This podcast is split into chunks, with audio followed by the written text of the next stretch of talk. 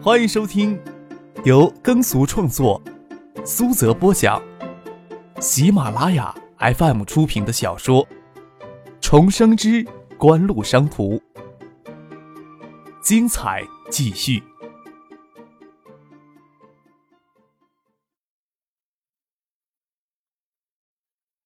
第八百三十五集。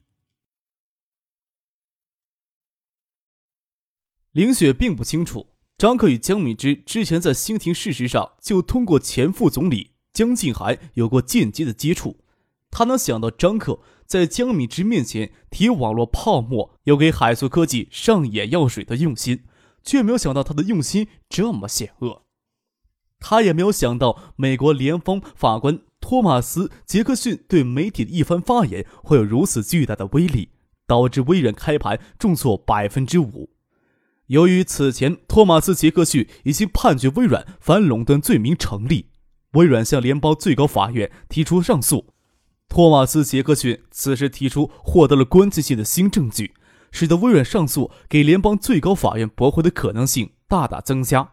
一旦联邦最高法院驳回微软上诉，微软就无法逃脱给分拆的命运。微软比以往任何时刻更接近被分拆的命运。作为全球市值最高的科技公司，微软历来被视为新科技浪潮中荣衰的风向标。其本身的市值在纳斯达克指数中所占的份额相当的大，微软的股价受挫，纳斯达克指数也受牵连，跟着大幅下挫。这件事情会产生多大的影响还不好说，就怕是多米诺骨牌的第一张。越是临近公开增发期限，人越是敏感紧张，就怕到手的鸭子会突然飞走。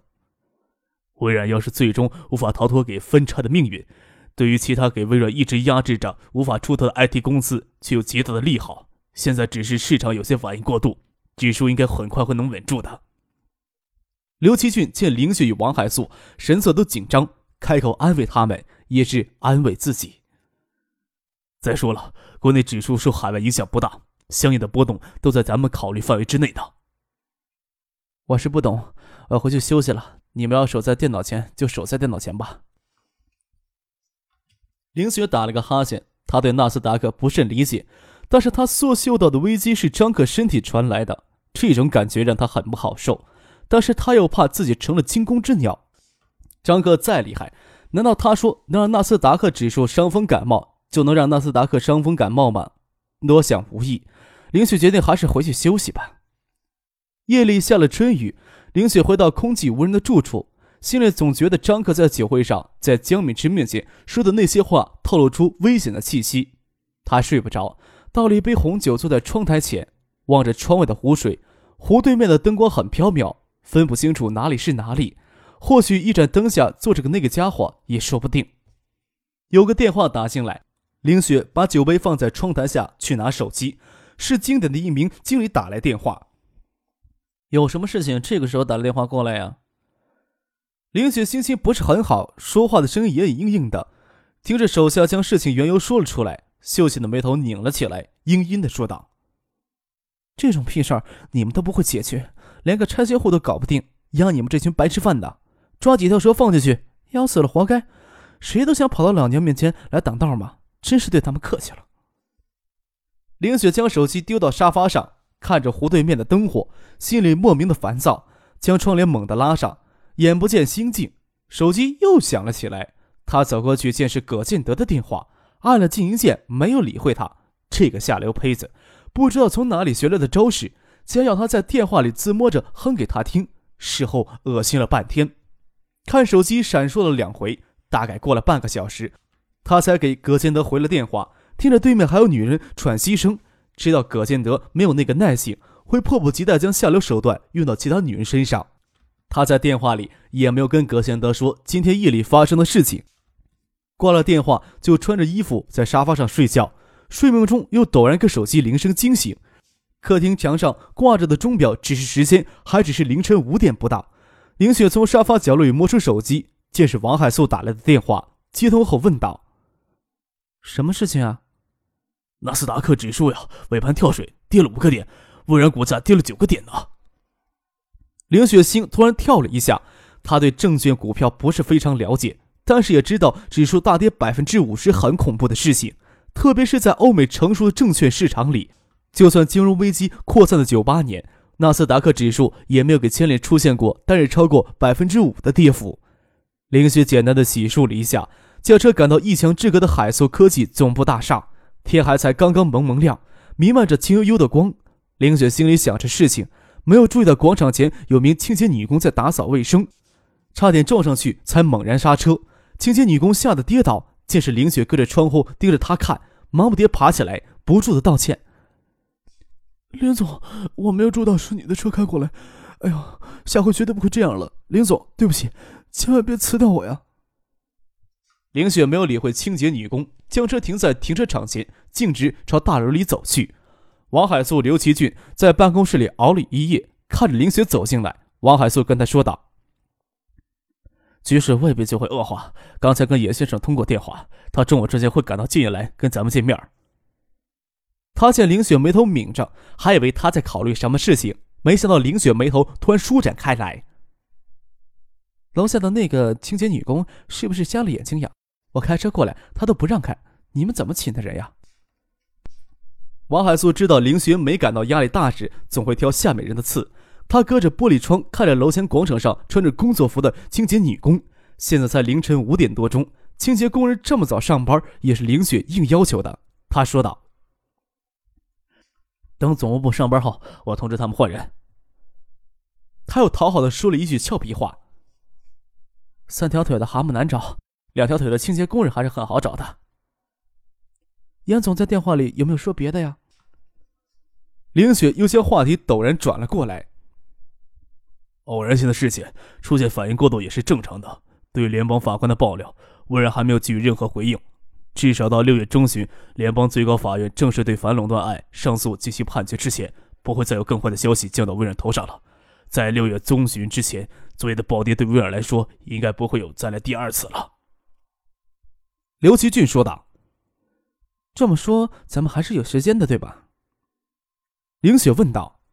“应该问题不大。严总过来后会跟星河正确的人进行沟通，林总到时也出席一下。”刘奇俊问道。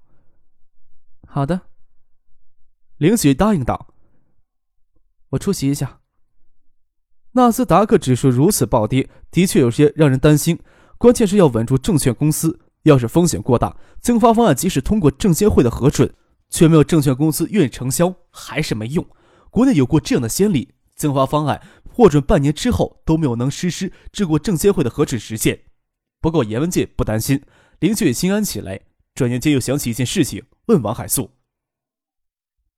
昨天张可说那些话有没有跟严总说呀？”“没有。”王海素不觉得有跟严文界复述张可的话的必要。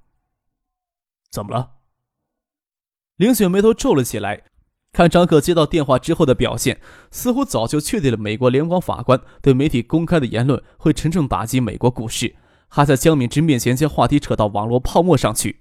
张克太妖了，那双眼睛似乎能洞察一切。他昨天夜里挂在嘴边浅笑，能明明白白看到是幸灾乐祸、落井下石呀？会不会是自己太敏感了呢？能不能知道他今天的行踪呀？这时候不便再跟严文界补充说什么，那样会显得对他很不信任。林雪终究是有些不放心，想知道张克的行踪。要是能遇到的话，或许还能从他那里探些口风。除了李远湖或者江敏之或者罗军，直接跟张克提要求见面，不然谁能提前知道他的行踪？王海素心里想着，嘴里却说道：“我打听一下，有消息马上告诉你。”张克也是很早就给电话闹醒，是给陈静的电话闹醒的。加州旅馆熟悉的前奏，张克朦胧胧地抓起床头柜上的手机，看着显示屏显示谢子佳的名字，觉得奇怪了，自己手机里什么时候存了谢家女魔头的号？点了点身边的陈静，谢家女魔头这个时候找我做什么呀？这时候另一头床边柜上的手机屏也闪烁起来，才意识到手里拿的是陈静的手机，忙将手机塞给陈静。他从陈静娇软的身躯里爬到床一边去拿手机。讨厌，子佳找你，你爬来爬去做什么呀？他也不会冲进来捉奸。再说捉奸也轮不到他呀。陈静慵懒的横亘在那里，雪白的胳膊压在被子上，露出标准的瓜子脸，眼眸还有着惊醒未醒的迷离，嫣红的嘴唇跟花瓣一样的撅着，对张克在他身上爬来爬去这件事情非常不满意。他是找你呀，不晓得发生什么大事儿，咱俩同时有电话打下来呢。张克将他的手机抓起来扬了扬。我的手机啊，在这边呢。啊！陈静的神经跟弹簧一样的崩开，人陡然清醒过来，抓起手机就按键接通了电话。子佳，这么早找我有什么事儿呀？又下意识的看跟张可不能在同一个房间里接电话，忙示意他到门外去接电话。这才看到张可还光着屁股下了床，忍不住要笑。他也不能站起来，昨天两人裸身相拥而睡。俯身伸手到床下，捡起一条浴巾给张可丢了过去。张克的电话是人在纽约的萧敬城打过来的，与谢子佳打给陈静的电话一样，都是说纳斯达克指数暴跌的事情。唉，张克三言两语将萧敬城打发掉，见陈静也挂了谢子佳的电话，打了哈欠说道：“哎呀，美梦呀，都打碎了，早知道睡之前关机就好了。”梦到谁了呀？瞧你这么惋惜的样子。陈静笑着问：“除了你呀，我还梦到许思、婉晴、小静还有丹青呢。”张克舔着脸钻进被窝里说道：“这样呀，你们每天呀都能陪在我身边了。”脸皮真厚，又贪得无厌了。陈静伸手过来扯了扯张克的脸皮，又亲热的抱着他，脸扶着他温热的胸口，听着他咚咚有力的心跳声。纳斯达克指数好像真要撑不住的样子了。哎，谁知道呢？或许真的撑不住了，或许还能缓一口气儿。能不能缓一口气，还要六月中旬美国最高联邦法院对微软垄断法的裁决。但是事已衰，即使会有反弹的话，短期也难以持续了。网络经济浪潮的谎言被戳破，投资锐资，影响到电信业，灾难才会给进一步扩散的。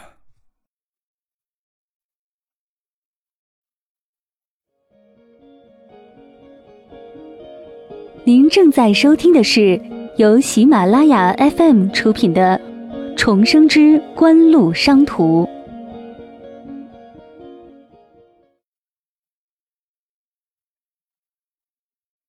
新科技浪潮连续五六年推动电信投资大幅增长，全球电信产业过度投资更为恐怖。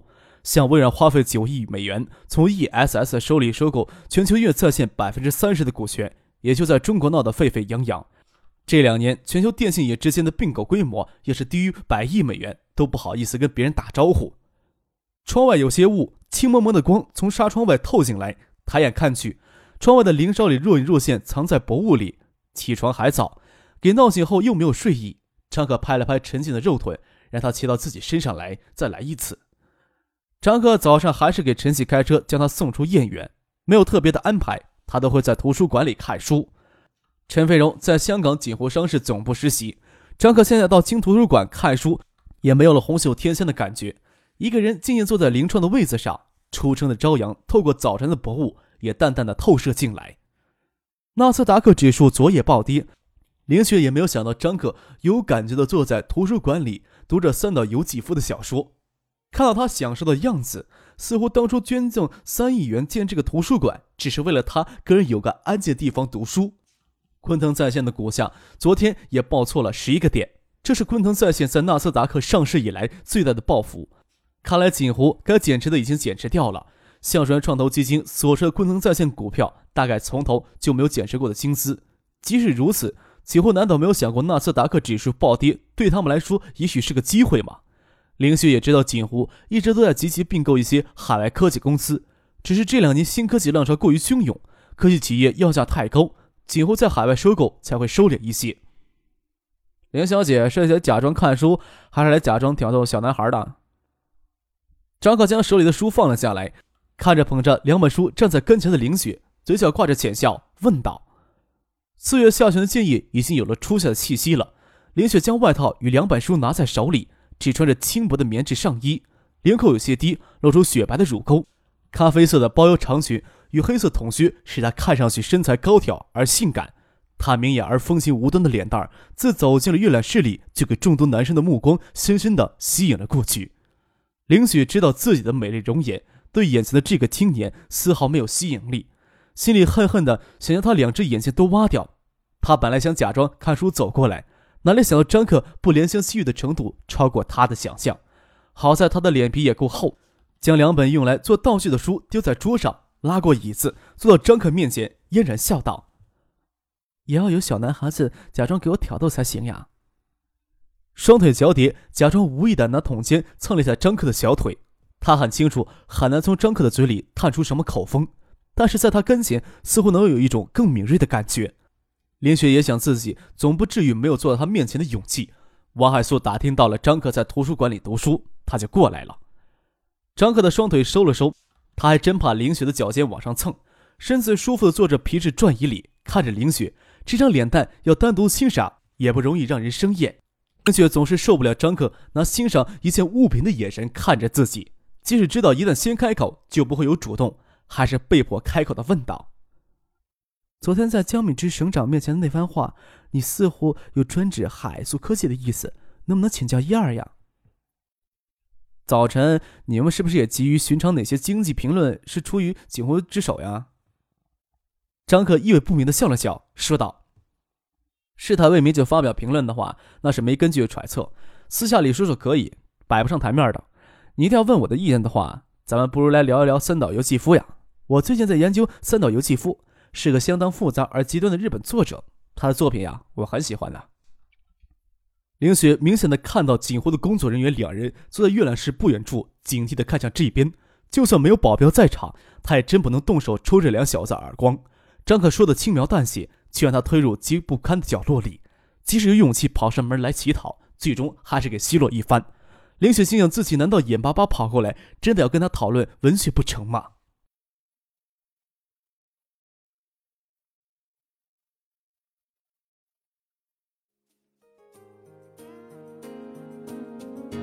听众朋友，本集播讲完毕，感谢您的收听。